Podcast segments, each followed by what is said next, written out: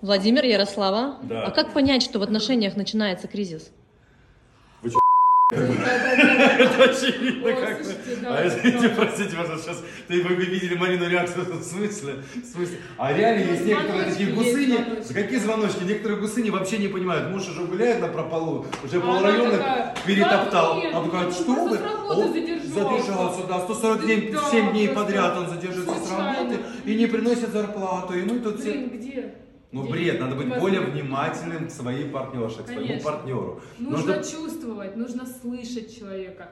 Я не знаю, мне кажется, это настолько сразу понятно. Ну, огромное количество людей невнимательны даже к самим себе в первую очередь. Поэтому они не замечают, что что-то меняется в партнере. Вот где ответ. Внимательным и к себе, и к партнеру. Надо начинать с самого себя.